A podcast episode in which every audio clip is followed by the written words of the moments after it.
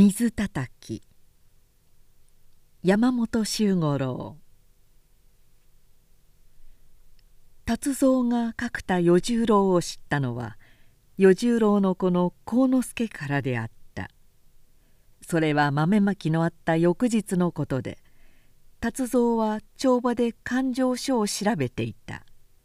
すると板場の方から味方の安吉と女中のおきみの笑い声に混じって小さな子の舌足らずな言葉が聞こえてきた。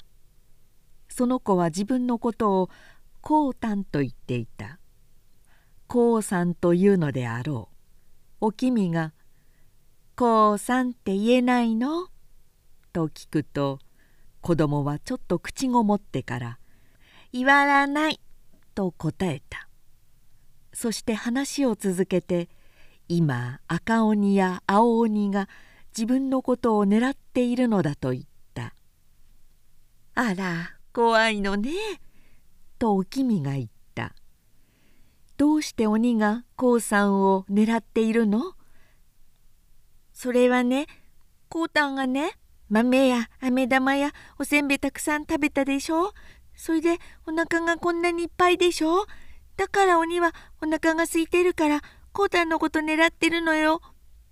とその子が言った達蔵は「やす」と呼んだ板場の話し声がやみ安吉がこっちへ来て障子の外から「ようですか?」と聞いた「そこにいるのはおきみか?」「ええ」と安吉が低い声で言った「何か用でもあるのか?」安吉は「いえ」と答えた「そんなら板場へ入れるな」安吉は「ええ」と言って去った。用事のない限り女中たちを板場へ入れない。というのがこの吉村の先代からの決まりだった。しかしその時安吉を叱ったのはそれだけの理由ではなかった。少し前からおきみと安吉の仲がおかしいように思えた。他の者は気がつかないのかそれとも知っていて知らないふりをするのかともかく達蔵は2人が互いに近づこうとしているのをしばしば認めた。それがひどく神経に触るのであった。子供はその後もよくやってきた。板場には3人の職人と見習いの小僧が2人いるが子供は味方の安吉が一番好きらしく誰よりも安吉とよく話すようであった。2月になったある日達蔵は帳場に座って渡り職人の久七と話していた。久七はもう42か3になり板前としてはいい腕を持っているのだが酒を飲み出すと5日でも6日でも飲み続けでおまけにわめいたり暴れたりするためどこでも長く居つくことができなかったその時も「しばらく置いてくれ」と言ってきたのであるがもう幾度も手を焼いた経験があるので達蔵はうんと言わなかった。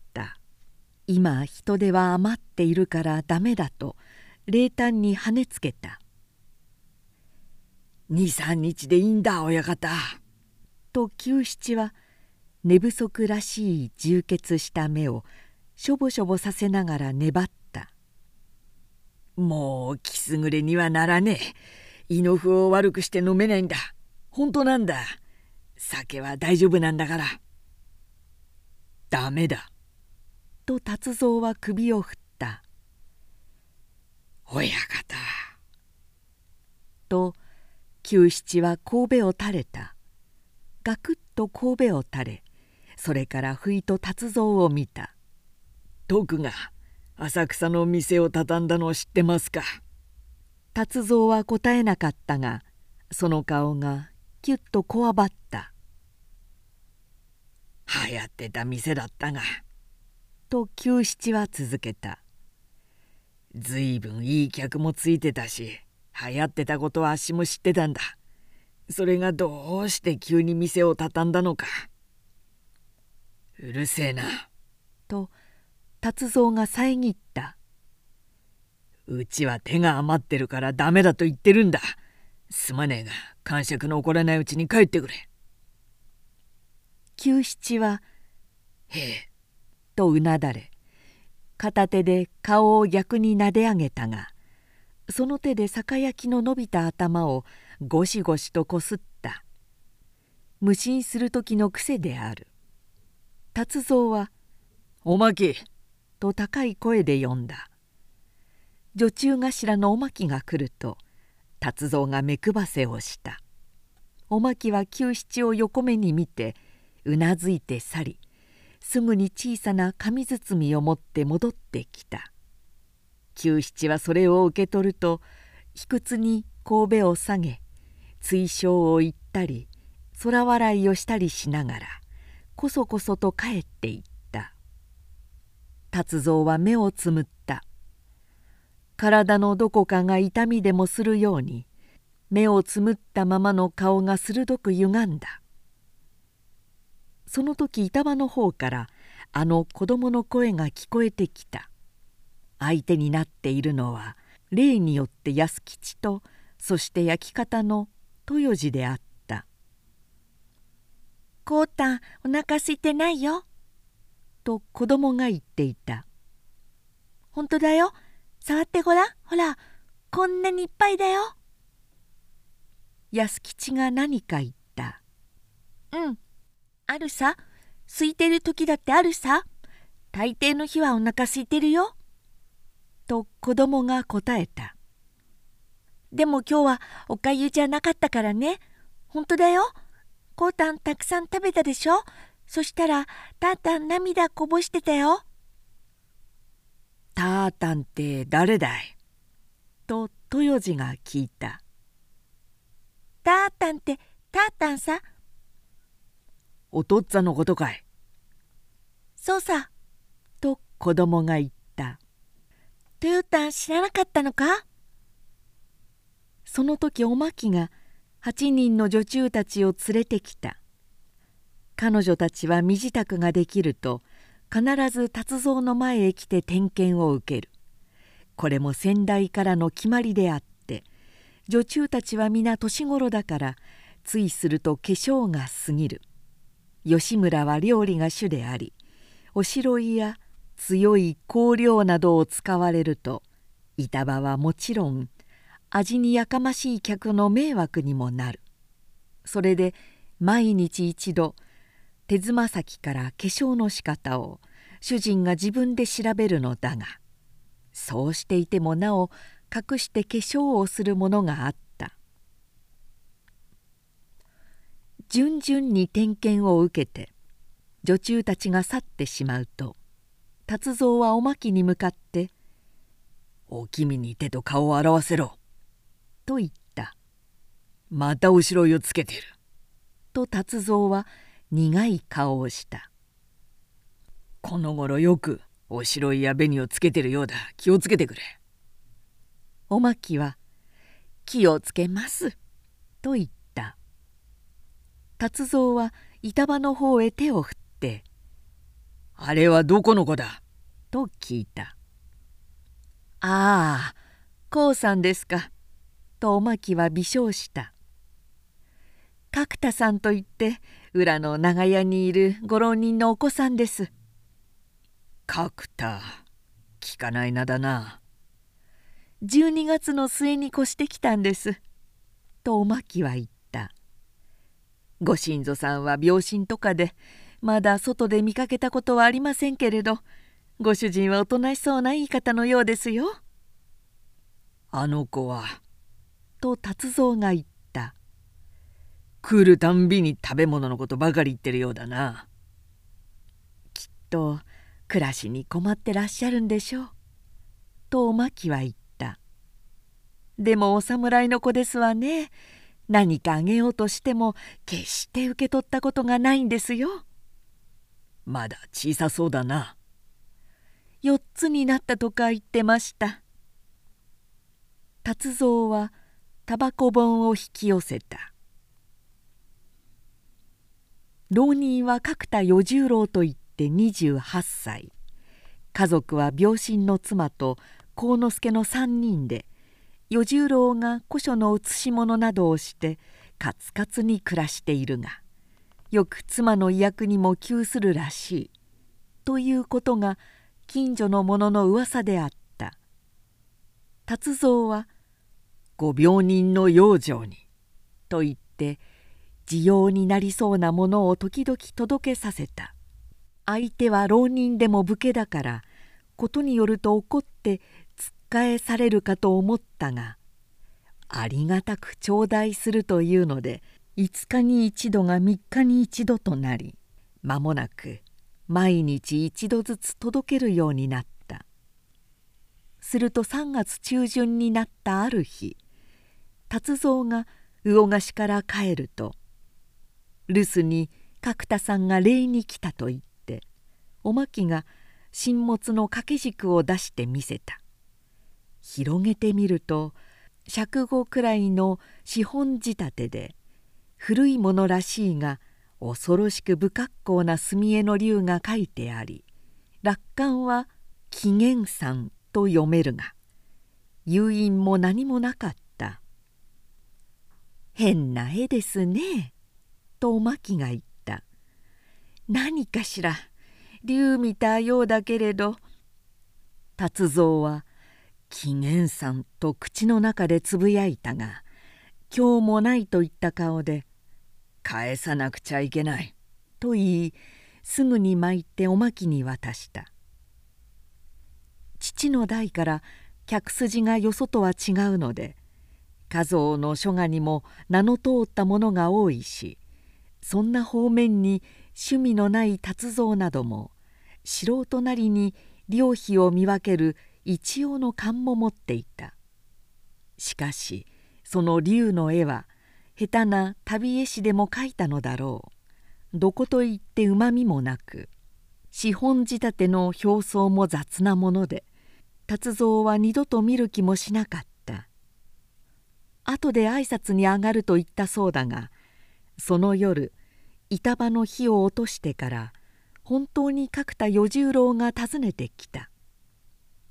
達蔵は茶の間で酒を始めていたところだった。出て行ってみるとまだ30前らしい年頃で人柄もよく挨拶のしぶりもおっとりと品があった。こんな時刻に来るのはぶしつけだが火を落とすまでは暇がないと聞いたしぜひ一度会って礼を述べたかったから」と与十郎は言った。達蔵は上がってくれと勧めた。あのことがあってから約2年。孤独に慣れていた彼が与十郎には一目で引きつけられ一緒に飲みたいという不思議な人懐かしい気分をそそられたのである。与十郎は辞退したが悪く意地も張らなかったしさりとて厚かましくもなく半ば当惑しながら「では」と言って素直に上がった。その夜は四半時くらいで帰ったが3日ばかりすると達蔵の方で会いたくなり板場を閉まってから迎えにやって今度はたっぷり半時余り2人で飲んだ。与十郎はかなり酒に強いと見えていくら飲んでも赤くならないし正座した膝も崩さず口の利き方も変わらなかった。達蔵は飲みながらふと思い出しあの時の軸を出させて与十郎に返した「お家の伝来の品らしいし自分などには宝の持ち腐れになるからと達蔵は言った。その時も与十郎はくどいことを言わずはにかんだように苦笑しながら「お宅には不向きかとも思ったが」と言って受け取った打ち明けて申すと伝来の品はこの一軸だけになったのです。と与十郎は言った。お礼というほどでなくともせめて形だけでも何か一品と妻が言って聞きませんし他に何もないものですから。まあどうぞお笑いください。失礼ですがよほど古くからのご伝来ですか。よくは知りませんがそうらしいですよ。と与十郎が言った。私が覚えているのではこの楽観のものは一軸だけで雪舟とあるのが三幅ありました。この米元さんという号はあまり知られていないのでしょうかな他のものは父が売ってしまったのですがこれだけは残っていたというわけです。それはどうも。と達蔵は苦笑した私はこの楽観を紀元さんと読みましたおまけに雪舟とはまるっきり気がつきませんでしたよもっとも心眼のほどは分かりませんがね。と与十郎も笑っていった。達蔵はまだ雪舟の絵を見たことはない。高名な画像だということ。その描く山水が極めて珍重だということなどを聞いたくらいのものである。お宅には向かないかもしれない」と与十郎が言ったのはこういう商売だから宋の描いた絵などは縁起を担ぐかと気を使ったのだろう。いずれにしてもそんな貴重品ならなおさら早く返してよかったと達蔵は思った。その後もずっと妻女へは毎日何か届けてやったし3日おきくらいには与十郎を呼んで酒を飲んだ2人は不思議に気があった。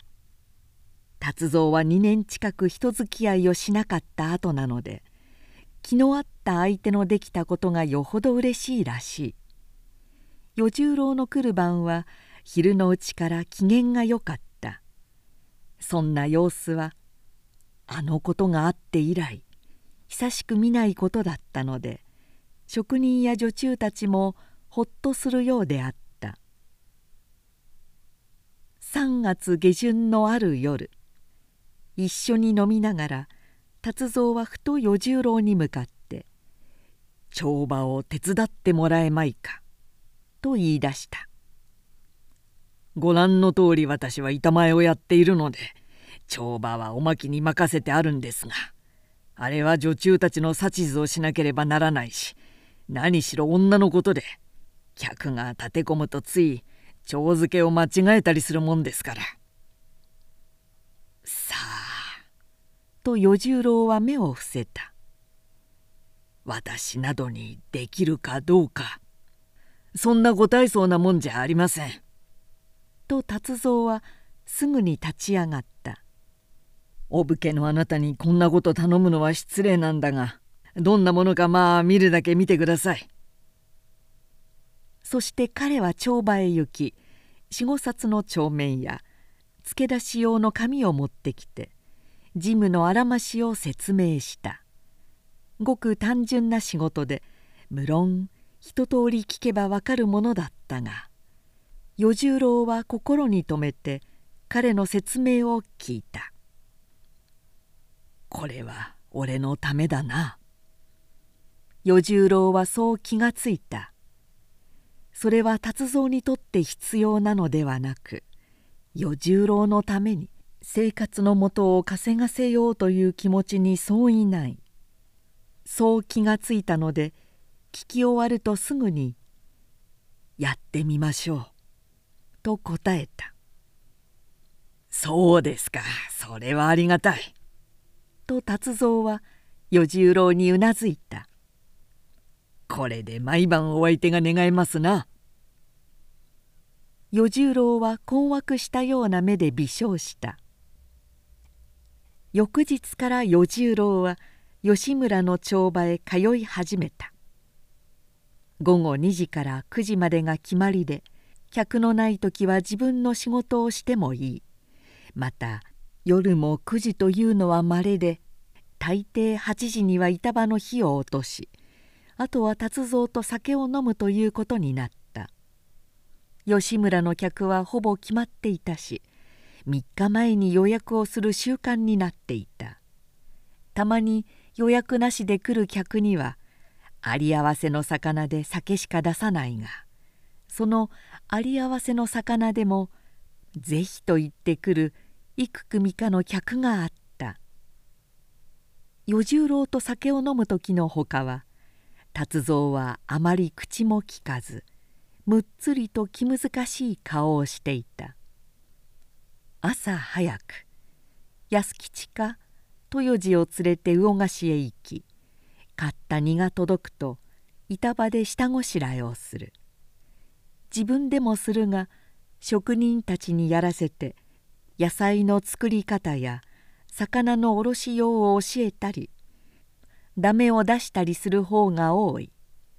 それが随分厳しく少しも容赦がないのに与十郎はしばしば驚かされた「その包丁の使い方は何だ？一体板場の飯を何年食ってるんだ」そんな怒鳴り声がよく聞こえてくる。焼き方の豊次は23煮方の安吉は24になるが安吉を叱る時は際立って辛辣だった。もう一人通いでくる平助という職人がいてこれが安吉をかばうようにするがそうするとなお達蔵の絶法は鋭くなるようであった。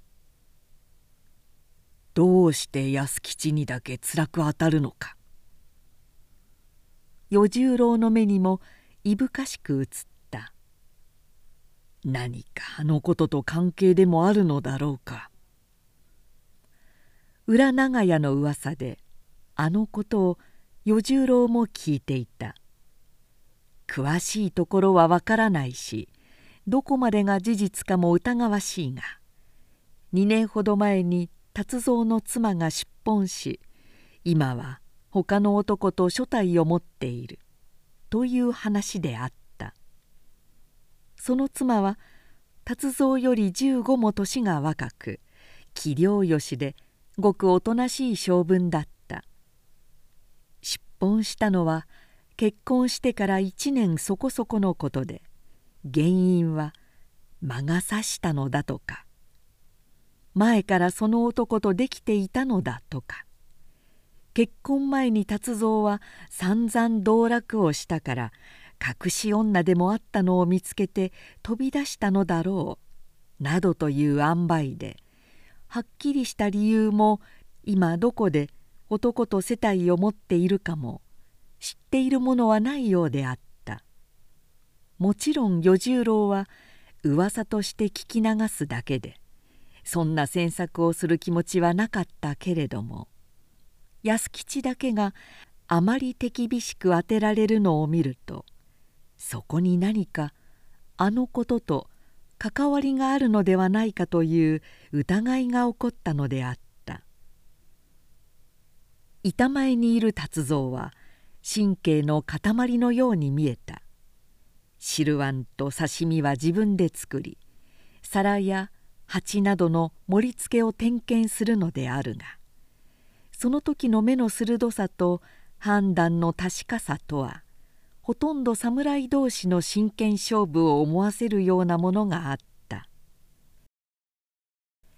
夏から秋へかけて渡り職人の九七が三度ばかり現れた。三度とも与十郎のいる時で例のごとく23日置いてくれという頼みであったが達蔵はにべもなく断った。そして結局いくらか包んだのをもらって帰るのだが三度目の時に「親方徳の居所が分かったぜ」と言った。与十郎には何のことか見当もつかなかったが「徳」という名を聞いた時達蔵の顔がキュッと引き締まるのをはっきり認めた「本当だぜ親方」と久七は空とぼけたような調子で言った。浅草の店を畳んだのは商売をしくじったんじゃなかったらしい。今度は2階作りで座敷の数を十いくつかあるんだ。うるせえ。とその時達蔵が怒鳴った「そんな話は聞きたがねえ。帰ってくれ」だって親方は凸の居所を帰れ。と達蔵はキセルを持ち直した。帰らねえか。達蔵は血相を変えていた。九七は縮み上がり口の中で言い訳めいたことをつぶやきながら逃げるように去っていった。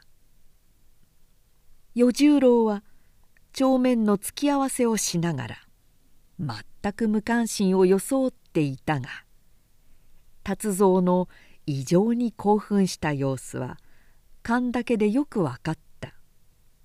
とうとう感触を起こさせやがった。と達蔵は与十郎に向かって言った「今のは九七という渡り職人でしてね腕はいいんだが話の途中だが」と与十郎は帳面を見ながら言った「この関口屋さんの勘定が二月越したまっているようだがね親方」。二月ね。うん。どのぐらいになります？与十郎は金高を言った「わかりました」と達蔵はうなずいた。先代からのごひいきで感情なんぞ滞る客じゃなかったんだが今の旦那は派手な性分だから。そう言ったまま彼は板場へ立っていった。それが8月末のことでそれからつい45日経ったある日の午後のことであるが与十郎が少し早く吉村へ行くと帳場の隣にある茶の間で達蔵の声がしていた。与十郎は硯箱や帳面を揃えながら聞くともなしに聞いたが相手は安吉であった「はっきり言え!」と達蔵が言っていた「こっちは大体見当がついてんだ。俺はめぐらでもなしつんぼでもない。そんな遠回しなことは脱ぎにしてはっきりこうだと言ってみろ」安吉が答えた。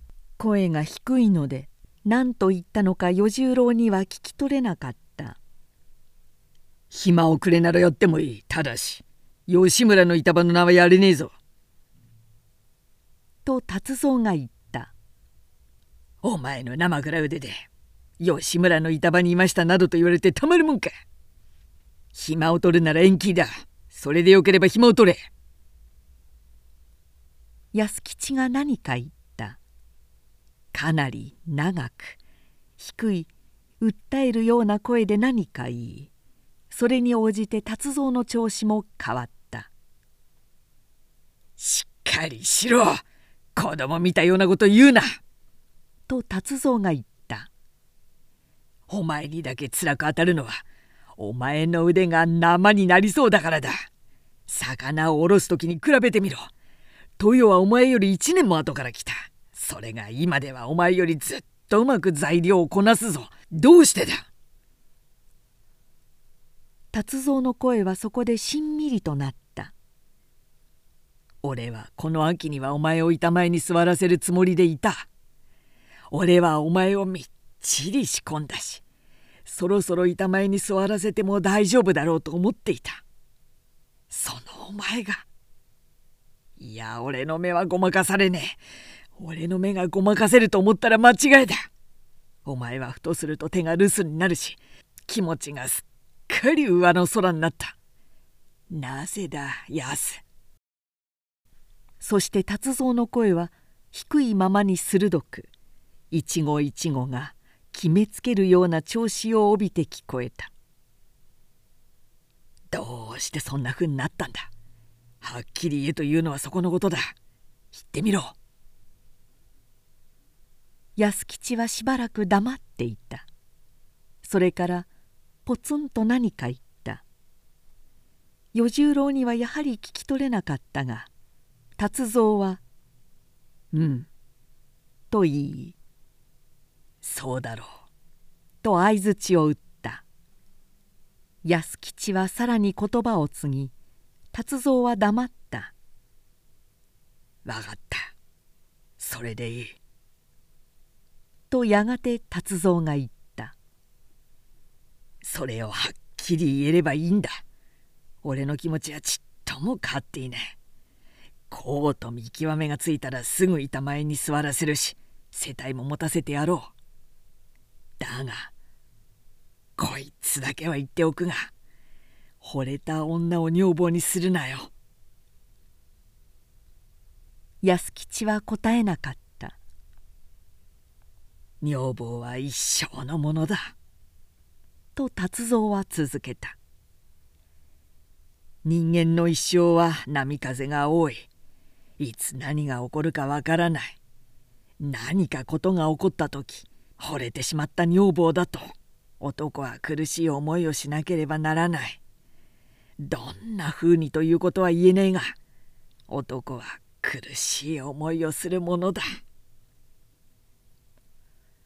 達蔵はちょっと黙ってそれから親身な口ぶりで言った「女に惚れたら惚れるだけにしろ。いいか。女房は別にもらうんだ。分かったか?」その夜板場の火を落としてから茶の場で酒が始まるとすぐに達蔵がふと与十郎を見た。何か言いたそうな目つきでちょっと踏ん切りがつかなかったらしい。さりげなく「このごろお坊ちゃんが見えませんね」などとそらした話をした。与十郎は自分が帳場へ通うようになってから幸之助の遊びに来ることを厳しく禁じていた。依然として妻へは届け物が毎日あるし彼自身も過分なと思える手当をもらっているのでその上子供まで世話をかけてはならないと思ったからであった。少し経つと達蔵はいつもより杯が早くなり落ち着かない様子でいつもより多く飲み出した「酔って何か言うつもりだな」酔えなければ言いにくいことがあるんだなと与十郎は推察した。その通りだった。達蔵はやがて酔って充血した目でふと与十郎を見それから気恥ずかしげな口ぶりで「お聞きなすったでしょうね」と言った「私が安に言ったことをお聞きになったでしょう」と達蔵は繰り返した「変なことを言うやつだと思いませんでしたか」与十郎は当惑そうに微笑した。多分変な理屈を言うやつだとお思いになったでしょう。だがあれは意固地で言ったわけじゃない。本気で言ったんですよ。と達蔵は続けた。いつか一度角田さんに聞いてもらうつもりだった。一度すっかり洗いざらい話したかった。これまでそのきっかけがなかったしいざとなると言いそびれてしまう。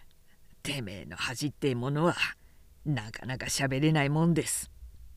もしそれが恥というようなものなら私も聞かない方がいいと思うがね。そうでしょう。しかし私は聞いてもらいたいんです。これまで誰一人聞いてもらいたいというものはなかった。また人に話すつもりもなかった。世間で何と言おうと構わない。勝手に勘ぐったり耳こすりをしたりしろ。俺は俺だ。と思っていました。けれどもおかしなもんですね。あなたとお付き合いするようになってからどうしても一度は打ち明けて話したくなった。角田さんなら聞いてもらえるし私の気持ちも分かってもらえるような気がするんです。与十郎は黙ってうなずいた。達蔵は眉をしかめながら杯をくっとあおり「あなたは私の女房の噂をお聞きになってるでしょう」と与十郎を見た。与十郎は黙って自分の杯を見守った「のろけから始めます。角田さんのろけから始めなければ話は分かってもらえないんだ」と達蔵は言った「女房の名は大浦年は17下屋の文獣という同業のうちの女中でした。大浦この名を口にするのは2年ぶりです。私が大浦に惚れたきっかけは水回しという虫からでした」と達蔵は続けた「ご存知ですか？水回し」与十郎は首を振った「水すましのことですよ」と達蔵が笑った「3年ちょっと前になります」同業の寄り合いが門中でありました1 5六人集まってにぎやかに飲んだ。日が暮れたら中へ行くつもりでその連中だけ67人固まって飲んでいたが給仕の女中たちが何か言っては笑っているのを酔った耳でふと達蔵が聞きつけた「バカねこの人。この人ったらいつもこうよ」と豊島の女中が言っていた「あら間違ったかしら？決まってるじゃないの。世の中に水回しなんて虫があるもんですか」あらそうかしら？と若い女中が言った「だっておしんさんあんなふうに水の上でくるくる回ってるじゃないの」あれはね水すまし。若い女中がへえ」と言い周りにいる女中たちがわーっと笑った。達蔵もつい微笑しながらその若い女中を見た。背丈は低い方だが金星が取れているためだろう。実際よりもすんなりと高く見える。面長の顔に目鼻立ちがパラッとして器量よしというよりもまだ子供っぽくあどけないような感じの方が目についた。それがお浦であった。嫁にもらうまでのことははしょりますが。と達蔵は続けた。仲人抜きで自分で文獣へ直に話しました。はじめ文獣では相手にしなかった。私は33になっていましたし道楽者という評判も高かった。正直のところその通りで女も一人囲っていたんです。私はそれを隠さずに言いました。道楽もやめる。女とも手を切る。そう言って粘り最後に「ともかく本人の気持ちだけでも聞いてくれ」と頼んだ。後で分かったのだが門中では夫婦とも反対したそうである。しかしお浦は「私ぜひ行きたい」と言い夫婦が「後で泣くようなことがあっても知らないよ」と念を押したところ「どんなことがあっても迷惑はかけない」と言い切ったそうである。両親も兄弟もなく身寄りも母方のおばが一人いるきりでこれは婚礼の席へも出なかったがそういう身軽さが良くも悪くも話の決まりを早くしそれから34日して2人は結婚した。お浦は可愛い女でした。どういう具合に言ったらいいか。と達蔵は杯を禅の上に置きその人の面影を追うような目つきでややしばらく黙っていた。ダメだ口ではどう言いようもね。え」と彼はやがて言葉を継いだ「あいつはいつも自分くらいおたふくでとんまな女はないと言ってました」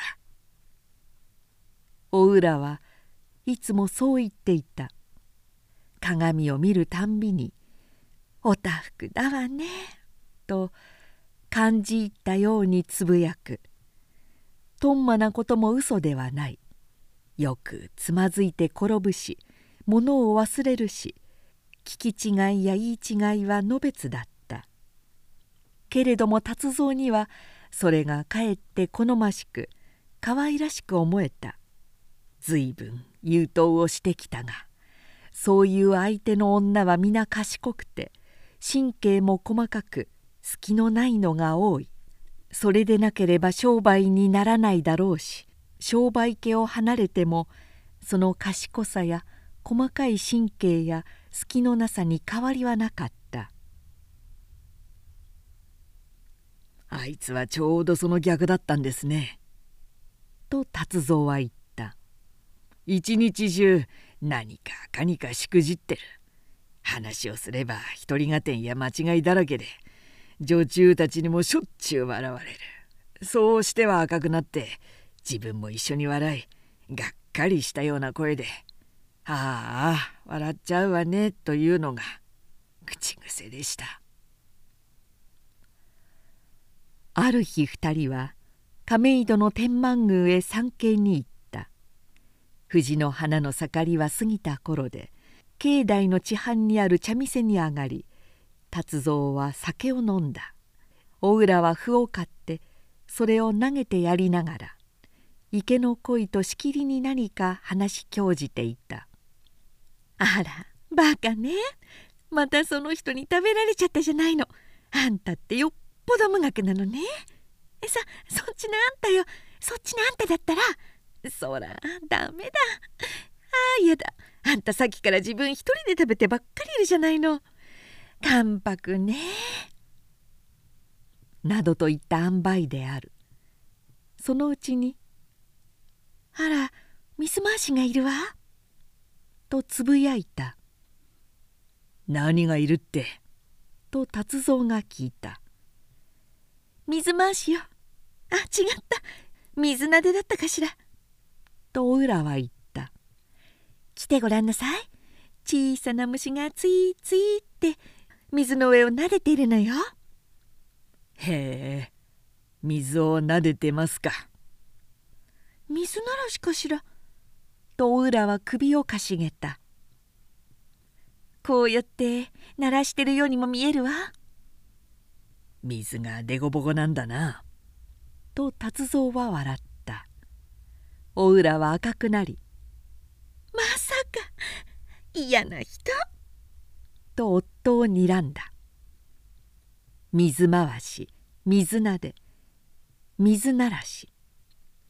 ああと達蔵は目をつむりこみ上げてくる感情を抑えるようにちょっと沈黙した。あいつは客筋にも女中や板場の者たちにも好かれましたと達蔵は続けた。好かれたというより可愛がられたという方が本当かもしれません。自分が吉村のかみさんだなどということは忘れちまってでもいるように女中たちとは勾配のような口を聞くし一緒になって掃除もすれば洗濯もする。板場の男たちのものなど進んで洗ってやるという風でした。達蔵はまた杯を取っ与十郎が酌をしてやった。そこへおまきが寒毒りを持ってきて客はもう一組残っているだけだと告げ空いたとくりを持って去った。私はお浦に「お前浮気をしたい相手がいたらしてもいいぜ」とよく言いました。と達蔵はまた続けた。半分は冗談半分は本気です。お浦は天で相手にしません。私は幾度もそう言いました。そのうちに本当に浮気ぐらいさせてやりたいと思うようになったんです。人間は生きているうちのことだ。と達蔵は信じていた。何もかも生きているうちのことだ。死んでしまえば一切がおしまいだ。生きてるうちにできるだけのことを経験し味わい楽しむのが本当だ。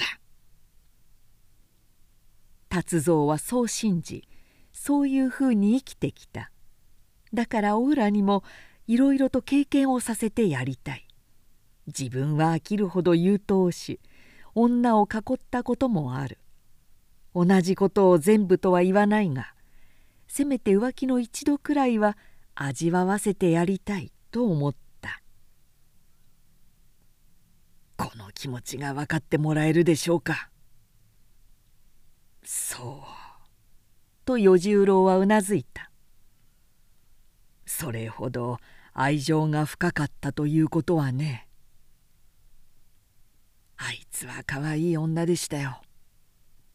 達蔵は杯の酒をあおった「おととしの七夕の晩でした」と達蔵は低い声で言った「この茶の間で飲みながらまた私がその話を始めるとお浦はあれも杯に3つ4つ飲んでましたがそんなに言うなら浮気ぐらいして見せてもいいと言い出しました。達蔵は「偉いぞ」と笑った。お浦は「本当よ私徳さんとなら浮気してもいいわ」と言った。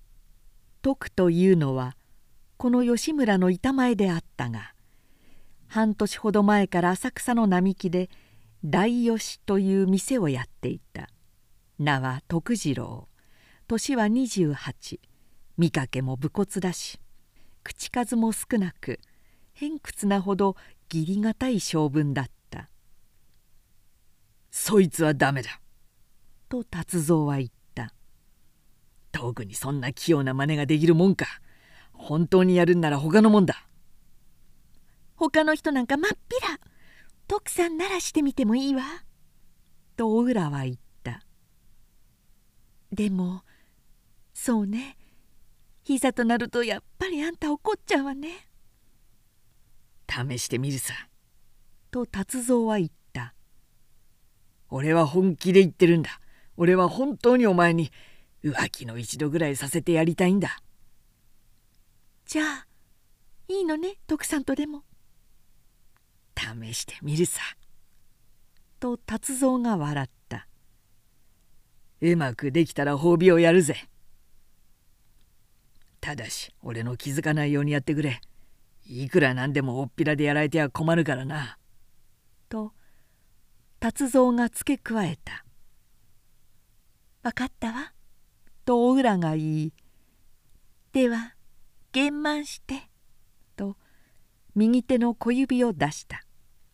達蔵は自分の同じ指をそれに絡めながら「玄満だ」と言った。それから3日目。7月の10日は四万六千日でお浦は日が陰ってから浅草寺へ参詣に出かけた。外へ出かける時には大抵おまきかお梅を連れて行くのだがその日は一人だけでことによると帰りが少し遅れるかもしれないとおまきに言い置いたそうである。その夜板場の火を落とすちょっと前になって達蔵はおまきからそのことを聞いた「徳が板前にいる間私は帳場に座ってましたが」と達蔵は目を上げてちょっと与十郎を見た。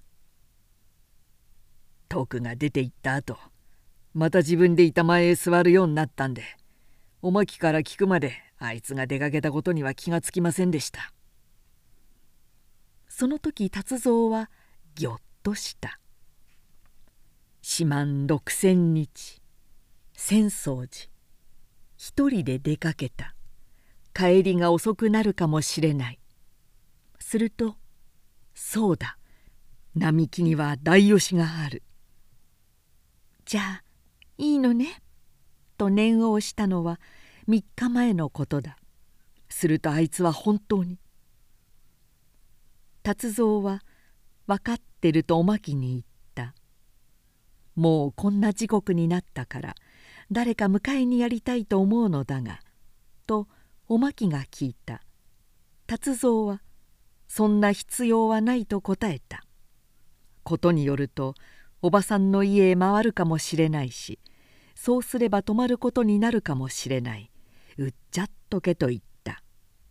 今何時だと聞くと8時ちょっと前であった。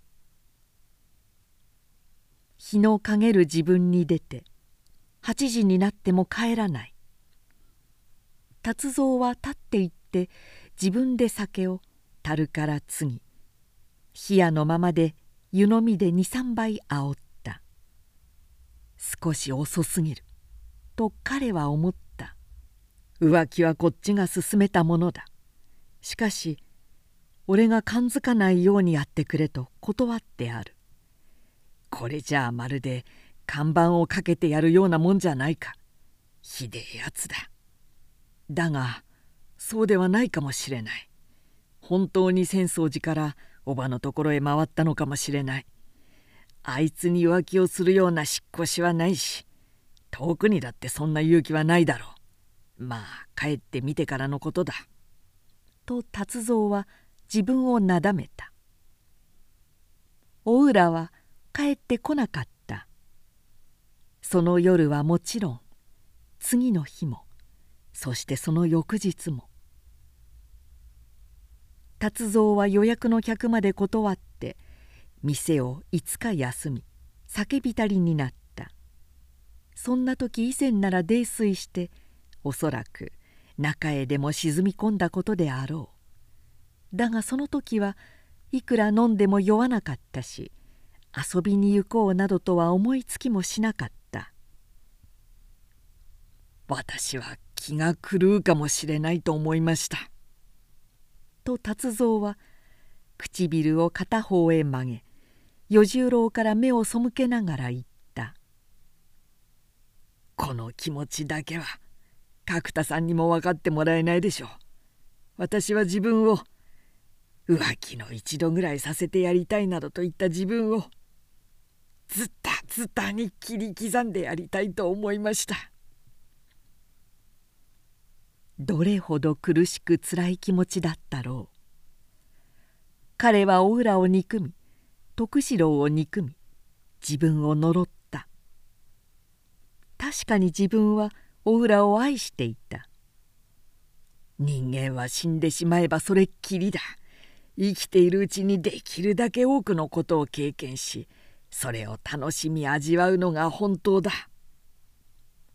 達蔵はそう信じそのように生きてきた。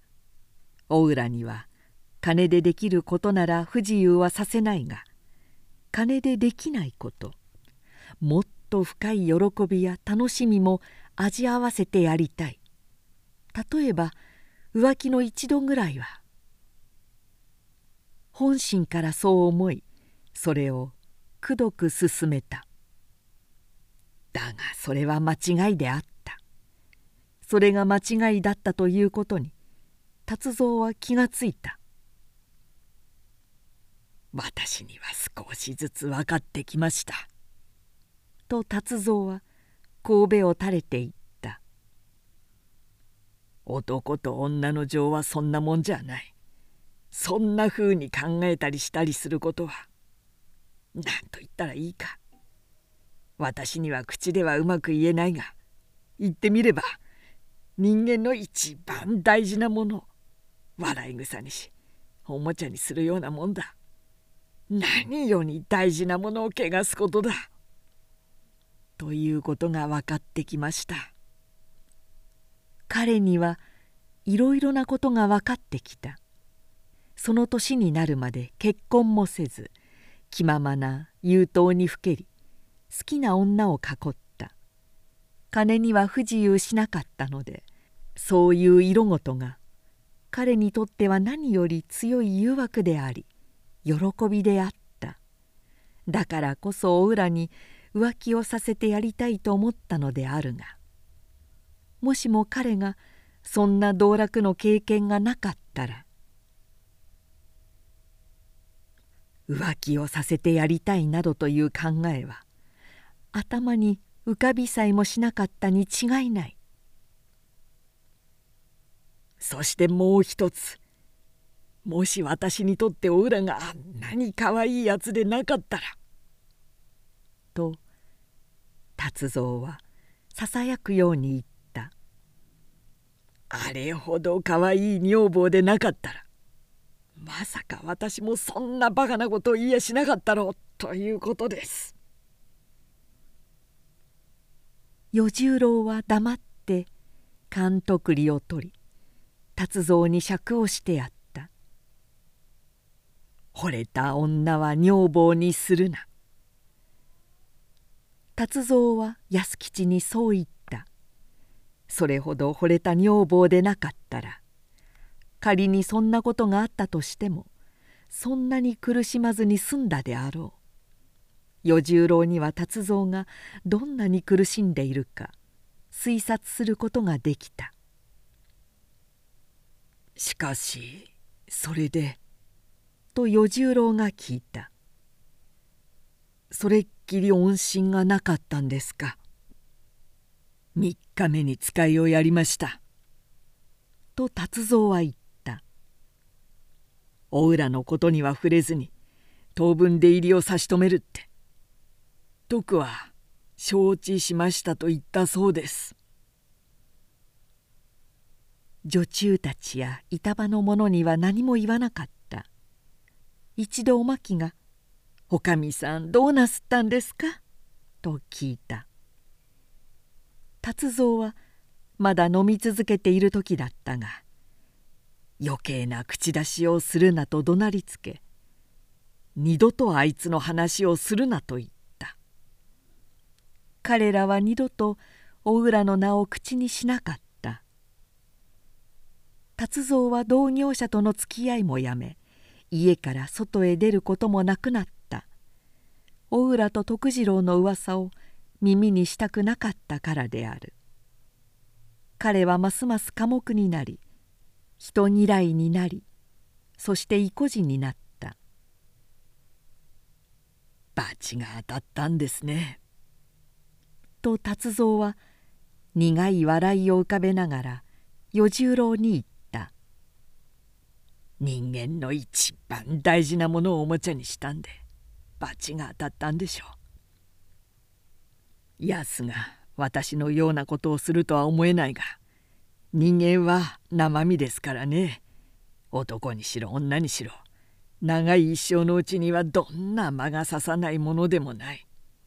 そんな時普通にもらった女房なら一層合わせ者は離れ者さっぱり離縁をするということもできる。惚れた女は惚れるだけにしろ。女房は女房で別だ。私はそう思ってやすにあんなことを言ったんです。すっかり吐き出したのでいくらか胸が軽くなりました。さぞ聞き苦しかったろうが勘弁してくださいと達蔵は話を結んだ。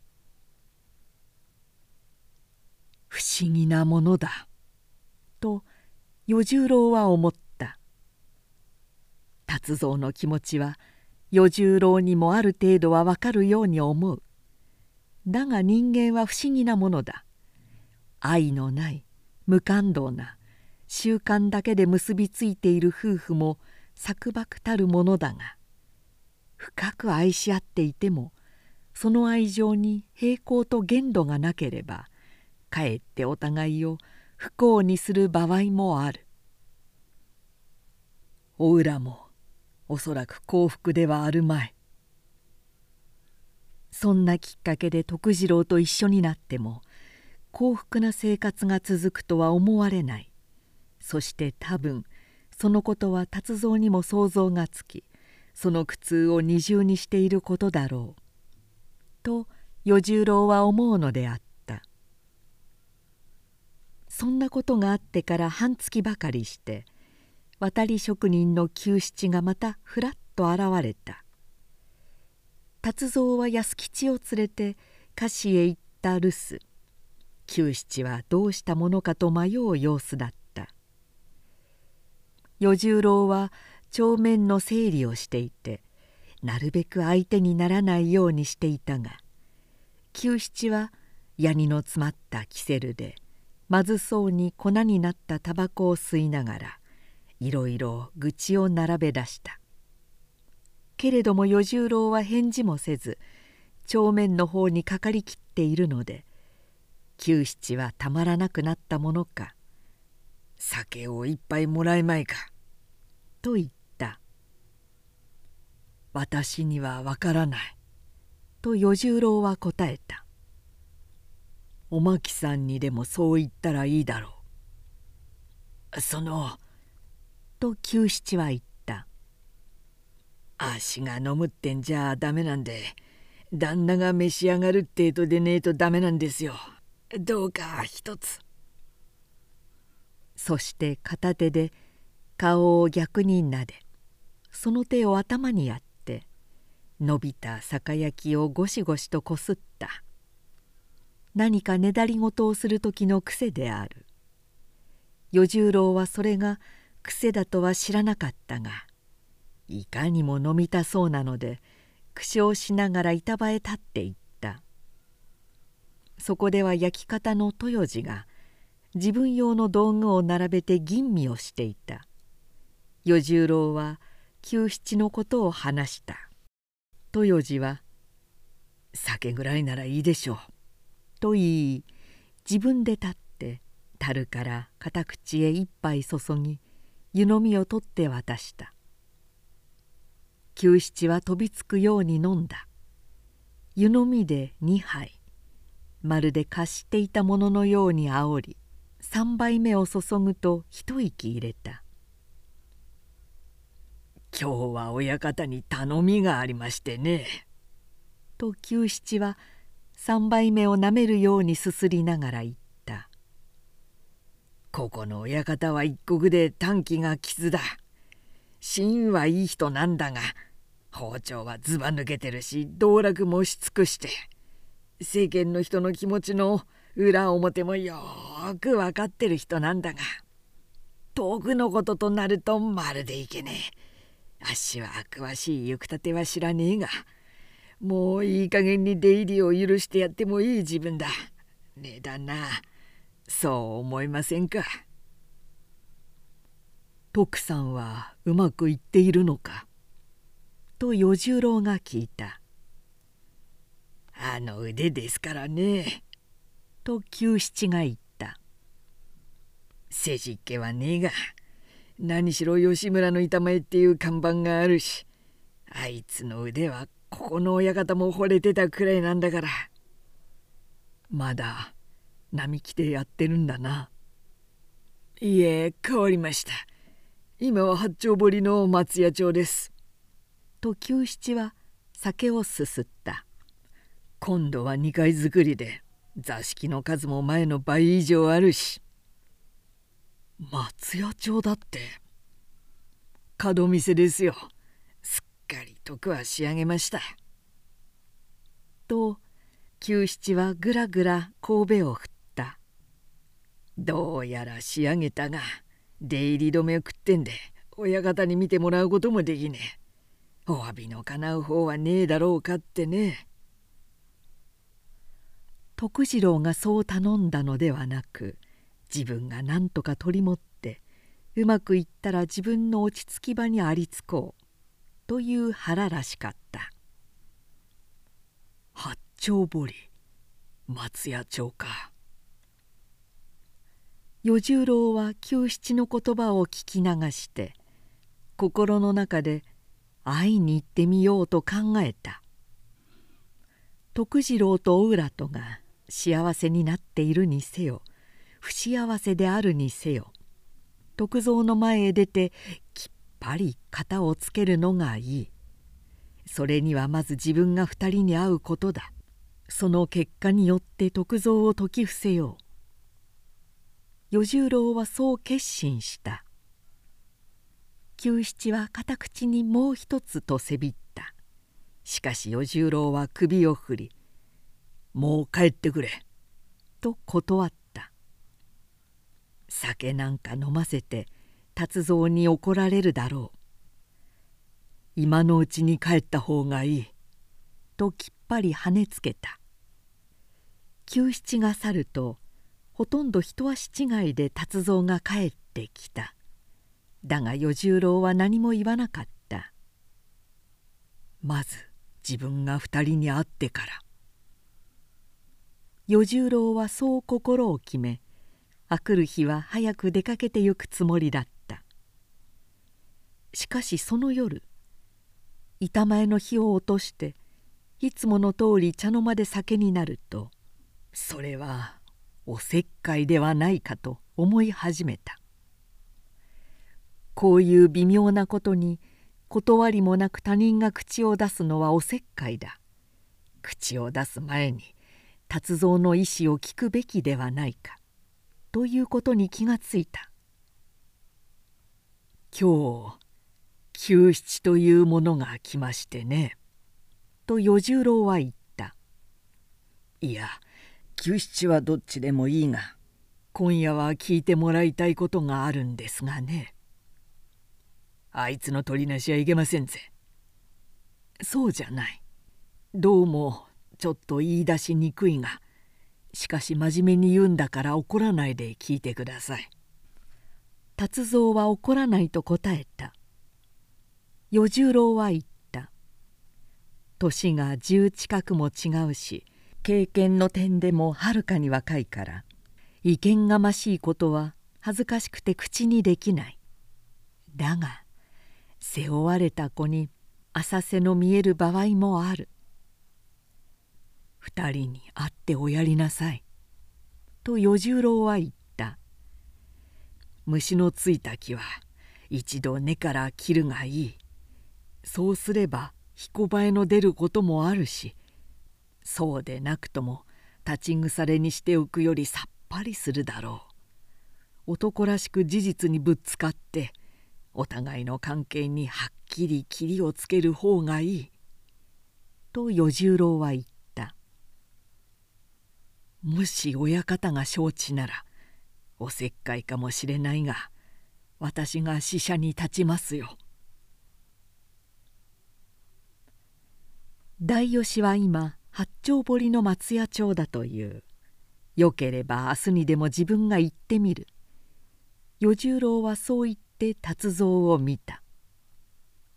達蔵はうなずいてちょっと考える風だったが「分かりました」とうなずいた。もっと早くそうすべきだったんだろう。こんなところがお武家と町人の違いかもしれませんな。いやこういうことに武家も町人もないでしょう。では私が行って話してきます」と与十郎は言った「お願い申します」と達蔵は言った「何もかも角田さんにお任せしますから」与十郎は「承知しました」とうなずいた。けれどもその翌朝10時過ぎにもう先方も魚河岸から帰った頃だろうと与十郎が支度にかかっていると幸之助が戸口で「たったお客たんですよ」と呼んだ。見ると達蔵が立っていて与十郎が出て行くと「私が自分で行ってきます」と言ったあれから考えたんですがやっぱり自分で行く方がいいと思いましてね。そう。と与十郎は達蔵を見た。しかし大丈夫ですか？大丈夫です。と達蔵は唇で笑った。喧嘩なんかしやしません。行ってきます。与十郎も微笑しながらうなずいた。達蔵は籠で松屋町まで行き大吉の見えるところで降りたなるほど2階造りのがっちりとした建物で表通りの方に板場があり入り口は横丁になっている達蔵はそっちから入って行き出てきた女中まだたすきがけに姉さんかぶりをしていたが自分の名を告げた。徳次郎は飛び出してきた。目倉島の筒袖の合わせに平ぐけで武将ひげを伸ばしていた。年は30のはずだが4つ5つ老けて見える。角張った色の黒い顔をくしゃくしゃにして「親方!」と言いながらいきなり玄関の板敷きへ手をつくとその目からポロポロ涙がこぼれ落ちた「なんてやぼったいやつだ」達蔵はそう思ってすっと気持ちが軽くなった。現実に相手と向き合いその野暮臭い風貌を見た途端にこれまで見返られたと思っていた気持ちがきれいに消えかえっていたわってやりたいような軽い気分になったのである。上がっていいか。どうぞ。と徳はどもった。どうぞ。徳は達蔵を2階へ案内した表に面した小座敷へ入ると徳は襖際へ手をついて「親方ありがとうございます」と神戸を垂れたまま言った。いつお詫びが叶うかと待ち遠しく思っていたしお詫びが叶うと分かったらすぐにこっちから伺うつもりでいた。まさか親方が来てくださろうとは思わなかった。どうお礼を言っていいかわからない。そういう意味のことをポキポキした突弁で手の甲で目を拭きながら言うのであった「もうそのくらいにしてくれ」と達蔵が遮った「済んだことは済んだことにしよう」うまくいってるようだな。ええ、みんな吉村のおかげです。と言って徳は目を拭きながら顔を上げた。その後おかみさんもお達者ですか？かみさんと達蔵は目を背けた。ほらまだ後をもらっちゃいねえよ。へえ徳はいぶかしそうに言っ「すると何ですか？おかみさんはあの時」「変なこと言うな」と達蔵が言った「俺が来たのはきれいに話をつけようと思ったからだ。文句を言いに来たんじゃねえ。オーラとおめえをきれいに一緒にしてやろうと思ったから」ちょっと親方ちょっと待っておくんねせ。と徳はどもった「それはあれですが」と彼は膝を固くした「せっかくですがそれは私は実はもう女房をもらったんです」女房もらったって。ええ今年の2月でしたがごひいきのお客に勧められまして実はもう。遠く。と達蔵が言った。するとあいつはどうした？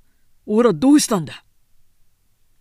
徳次郎は顔を上げ「おかみさんですか」と不審そうな目をした「おかみさんはお宅じゃないんですか?」おめえしらばっくれんのか？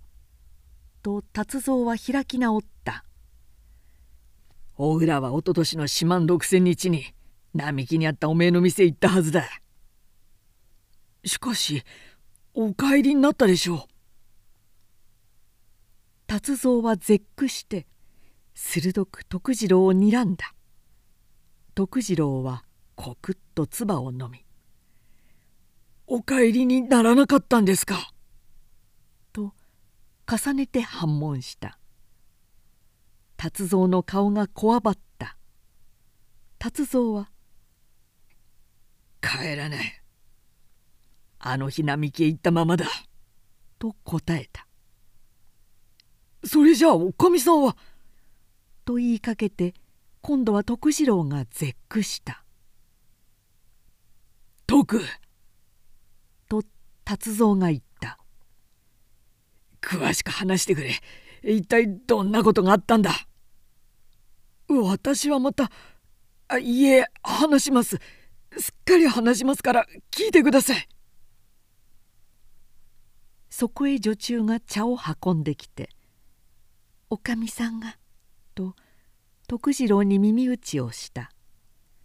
挨拶に出ていいかというのである。徳次郎は「後だ」と首を振り達蔵に茶を勧めてからとつとつと話し出した。達蔵は茶には手も出さず徳の語る思いがけない事実にほとんど心をかき乱されてしまった。お浦は浅草寺へ参詣に来たと言ってより茶をすすりながら立とうとしなかった。いつもとは違って様子に落ち着きがなく話もちぐはぐで徳次郎は何かあったなと思った。珍しくおしろいや紅で化粧をしている。浅みを染めた炉の片びらに白地に萩と桔梗の模様の帯を締め帯留めは翡翠だった「どうかなすったんですか?」と徳は気になるので聞いてみた「お宅で何かあったんじゃありませんか?」何にも」とお浦は首を振り「どうもしやしないわ何かあったように見えるの?」いやそんならいいんですよ。徳次郎はまだ納得がいかなかった。しかしくどくくどくのもどうかと思い「これから参詣するのなら誰かつけてあげましょう」と言った。ではそうするというのでお磯という小女をつけてやると暗くなってから戻ってきた。徳次郎は板場が忙しくお浦はそのまま吉村へ帰ったものと思っていたが板場の火を落とし行水を浴びて上がるとお浦が茶の間でぼんやり座っていた「どうしたんです?」徳次郎はびっくりした「私気持ちが悪いから止めてもらうの」とお浦は恥ずかしそうに言った「うちの方へはもう使いを出しちゃったのよいいでしょ？うちへ使いを出したと聞いて徳次郎は「こんなところでよければ」と答えた。3人いる女中たちの隣の四畳半へお浦の寝床を述べその反対側の六畳へ徳次郎は一人で寝た。すると明け方まだ暗いうちのことだったがお浦が忍んできて蚊帳の外へ座った「徳さん起きてちょうだい」徳次郎は飛び起きた。お浦は歯の音が聞こえるほど震えていた「どうしました？気持ちが悪いんですか?」そうじゃないの。大きな声をしないでちょうだい一体どうしたんですやっぱりお宅で何かあったんですねいいえ。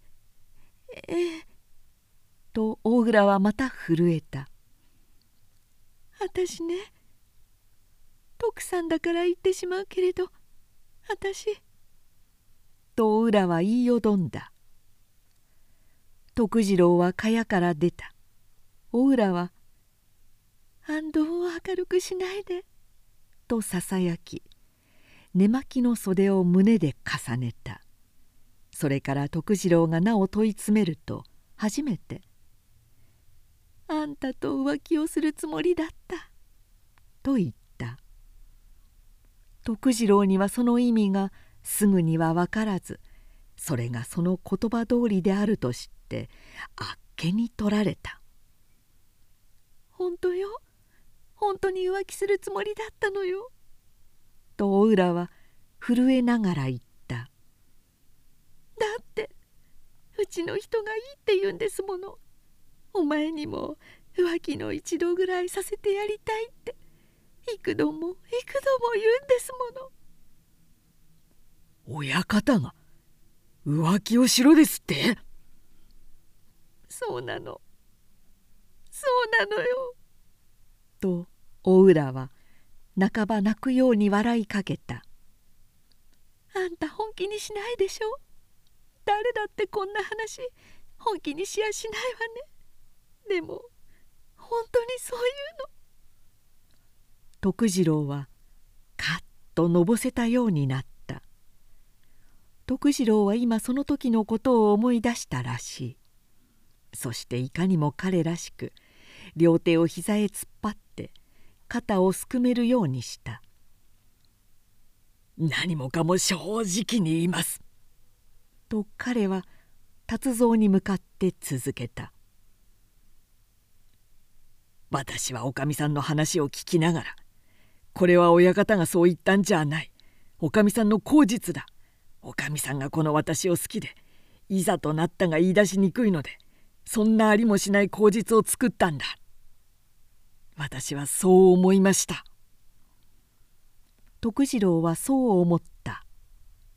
彼は吉村の板前をしてお浦が嫁に来てから半年並木へ店を出すまで同じ屋根の下で暮らした。そして朝夕大浦の姿を見そのとんまなしくじりや子供っぽい言い違いや聞き違いやまた女中たちと一緒になって立ち働くありさまを眺めながら自分も女房を持つならこんな人をとしばしば思ったものである。続めて言えば彼はお浦が好きであったしその好きなお浦が自分を口説いている。と彼は思った「分かりました」と徳次郎はお浦に言った「親方の言ったことが本気か冗談か私は知らない。それが本当にしろ嘘にしろ。あなたの口からそう言ってもらうのは嬉しい。私はそれだけで十分だ。私もあなたが好きだった。恥を言っちまうが親方。私はそう言っておかみさんの手を取ろうとしました。だが大浦は素早く後ろへし去った「待ってちょうだい徳さん。私の言うことを聞いて」と大浦は両手を後ろへ隠しながら言った「私本当に徳さんとなら浮気ができると思ったの。それでそのつもりで来たんだけれど。ゆうべ寝床の中へ入ったら急に怖くなりだしたの。何が怖いんです？親方がですか？この私がですか？いいえ自分がこの私がよ」と大浦は言った「私うちの人が好きだわ。口では言いようもないくらい好きだわ。うちの人のためなら何でもしてあげたいしうちの人のためならどんなことだってするわ。本当よ。のろけだなんて思わないで。本当にそうなんですもの。これまでうちの人にこうしろって言われてそうしなかったことはなかったわ。今度だって何べんも何べんも言われるうちにそんならって気持ちになったの。私徳さんが好きだったし徳さんとならできそうに思ったの。そうしてここへ来てゆうべ寝床の中へ入ったら寝床の中で目をつぶって考えたら私はっきり分かったの。お浦はまた激しく震え出した。私は夫に言われたから来たのではない。本当に浮気をするつもりなのだ。お浦はそう気がついた。自分は悪い女だ。怖いような女だ。夫に言われたのを盾に取っているが本当は進んで浮気がしたいのだ。これでは夫と徳さんと二人を騙すことになる。ああ嫌だ。とお浦は思った。言葉はこの通りじゃないがおかみさんはそんなふうに言いました」と徳次郎は達蔵に向かって言った。半分泣いたような笑い顔でガタガタ震えながらそう言い「私これで帰ります」って言って立ち上がりました。徳次郎はすっかりはぐらかされたような気持ちでしかし「危なかった」と自分にほっとしながらまだ暗いから夜の明けるまで待つようにと言った。だがお浦は立ち上がって「もう知らんでるから大丈夫よ」と言い一時も早く帰りたいのだと四畳半へ行って着替えをした「すっかり迷惑をかけたわね。ごめんなさい」と帰り際にお浦は言った「迷惑をかけた上にこんなこと言えた義理じゃないけれどしばらくうちへ来ないようにしてくださいな」お浦は微笑した。泣くよりも悲しげな微笑だった。こんな恥ずかしいこと言っちまったんですもの。私当分あんたの顔が見られないと思うの。そうしましょう。と徳次郎が言った。私も自分に恥ずかしい。しばらく伺いませんから。親方の方はよろしくお願いします。うちの人。はあ。とお浦はさっと青くなったうちの人はこんなに止まったりしちまって私のこと信用してくれるかしら親方の気性は分かってるでしょう。と徳次郎は言った親方だっておかみさんのことはよく知ってる大丈夫ですよ。そうね。と浦は言ったうちの人は私のこと知ってるわね。そして徳次郎が送ろうというのを断りほの明るくなり始めた早朝の道を帰っていったということであった聞いているうちに達蔵は「罰だ罰だ!」と思い自分自身をまた切り刻みたいように思ったお浦は言ったという「私うちの人のためなら何でもする」その言葉が今達蔵の胸を寸断するようであった「で」と徳は言った。それから3日目に親方から出入り差し止めのお使いが来ました。もちろんおかみさんにも言われたし自分でも一時にしろ。卑しい根性を起こしたのは事実ですから。それ以来ずっと同業の付き合いも遠慮していたんです。しかしおかみさんはてっきりお帰りになったものと思っていました。帰らねえ。あのまんまだ。と達蔵は首を振った。あのまんま音沙汰なしだ。確か親類が一件あったはずですね。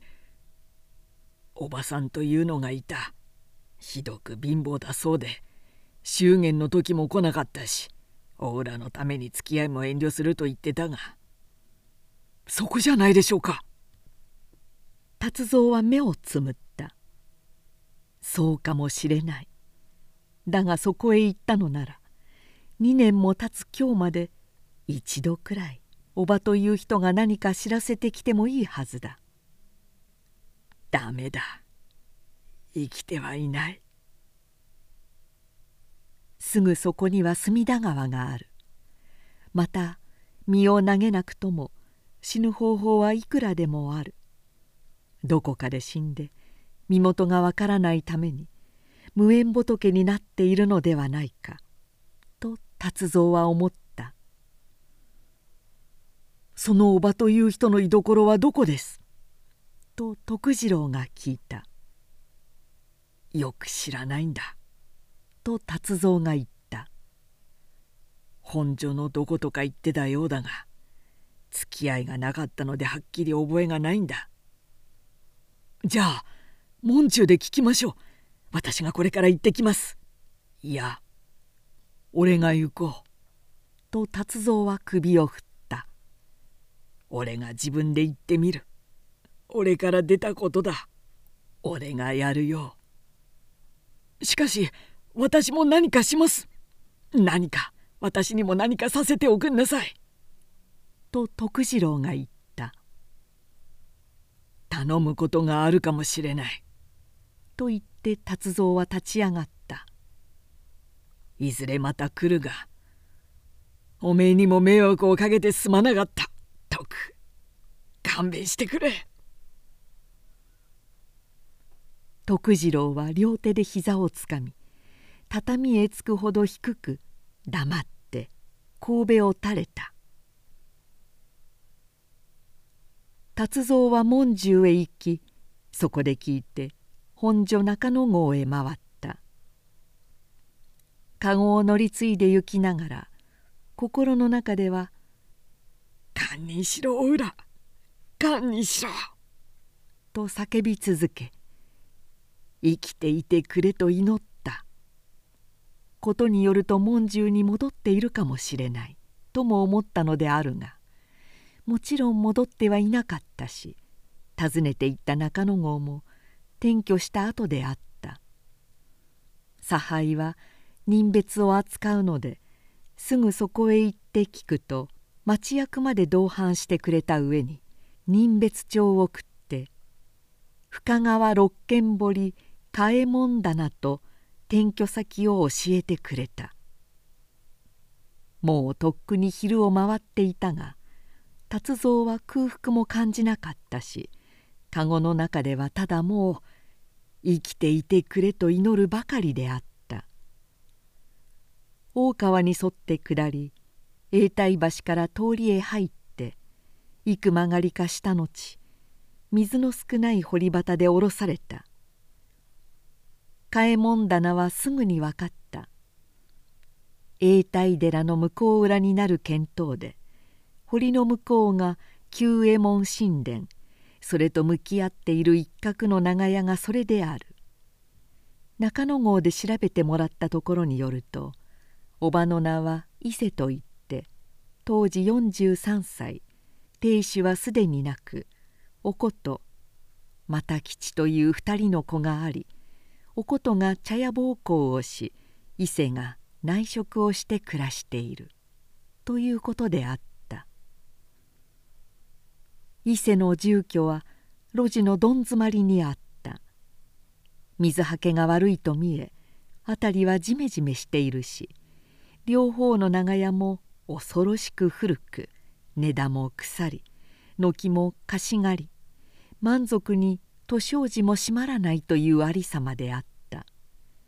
遊んでいた子供に教えられて長屋の端にあるその重機を訪れると声を潜めた返事が聞こえ障子を開けて豊島の女が出てきた。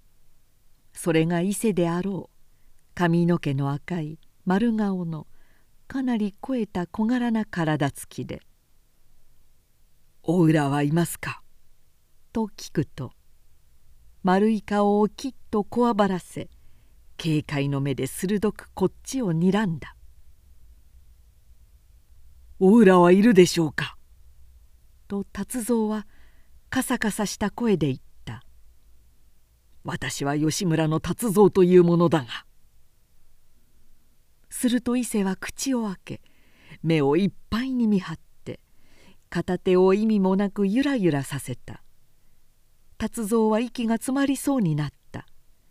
ほんの一瞬ではあったが本当に息が詰まりそれから大きくあえいだ「ええ」と伊勢がうなずいた「おります」達蔵は口の中で「はあ」と言った。彼は後の言葉が出ない様子でそのまま三尺の土間へ入ったが伊勢は手を振りながら立ちふさがるように上がりが町へ座った「待ってください。あれは今眠ってるんですよ」と伊勢はささやき声で言った「あれは病気なんです」病気ですって。安藤さんは。安藤さんっていうのは黒江町のお医者なんですけどね」と伊勢はささやいた「このままじゃ治るかどうかもう自分にもわからないっておっしゃるんですよ。いつからです？何の病気です？腸の方をすっかり悪くしちゃったんだそうです。あの人は細くても丈夫だったんですけどね。と伊勢はささやいた身投げをした時水と一緒に何か悪いものを飲んだらしいって安藤さんが「身投げだって!」と達蔵が声を上げた「あいつが身投げをしたんですか!」達蔵の声が高かったためか破れた唐紙の向こうでかすかにうなる声がした伊勢は達蔵に向かって抑えるような手真似をし「おととしの四万六千日の次の日に百本食いのところで身投げをしたのだ」とささやき声で言った。それは夜の白々明けで「幸い釣り船がいて助けられたが中野郷へ担いで来られた時には死ぬか生きるかわからない状態であったという。達蔵は「どうして知らせてくれなかったんだ?」と聞いた「あたしはお知らせしたかったんです」と伊勢はささやいた。でもあの人はどうしても承知しないんです。もしか知らせたら今度こそ本当に死んじまうって言うんですよ。どうして吉村を出たのかなぜ身投げなどをしたのかいくら聞いてもその訳を話さなかったそして丈夫になったら恩返しをするから今は何も聞かずに寝かしておいてくれ」というばかりだったそうである。一体何があったんですか?」と伊勢は達蔵を見た「何か悪いことでも?」「おばさん」という声がからかみの向こうで聞こえた「誰か来てるの?」伊勢は「ああ」と曖昧に答えた達蔵は伊勢を押しのけるようにして上がりそっちへ行ってからかみを開けたかぐらしいものもなく四隅に何かつくねたままの薄暗い病人臭い六畳の壁寄りに薄い継ぎはぎだらけの布団をかけてお浦が仰向けに寝ていた。溶いた髪を両側で束ねている。思ったほど痩せては見えないが頬は透き通るような色で微笑するとその方に深いしわが寄った「あらあんただったの」と大浦は微笑しながら言った「あたし今誰かしらなって思ってたのよ」ほらと達蔵の喉で声がつかえた。とんまなことしちゃったの」と浦は言った「自分でも愛想が尽きたわどうしてこんななんでしょう。でも叱らないでね。あたし大川で水たたき飲んじゃったのよ」達蔵は「おら!」と言いながら乱暴に枕元へ座った。すると大浦が手を伸ばし彼はそれを両手でつかんだ「水たたきって言うとおばさんは笑うのよ。違うんですって」と言いながらお浦は急に寝返って達蔵の手へ顔を押しつけて泣き出した「でも水たたきでもいいんだわね。あんた」そうだ。と達蔵が喉で言った。そうだよ。お浦は身を震わせて泣き爪の食い込むほど強く達蔵の手を握りしめた「堪にしろおうら」と達蔵は心の中で言った。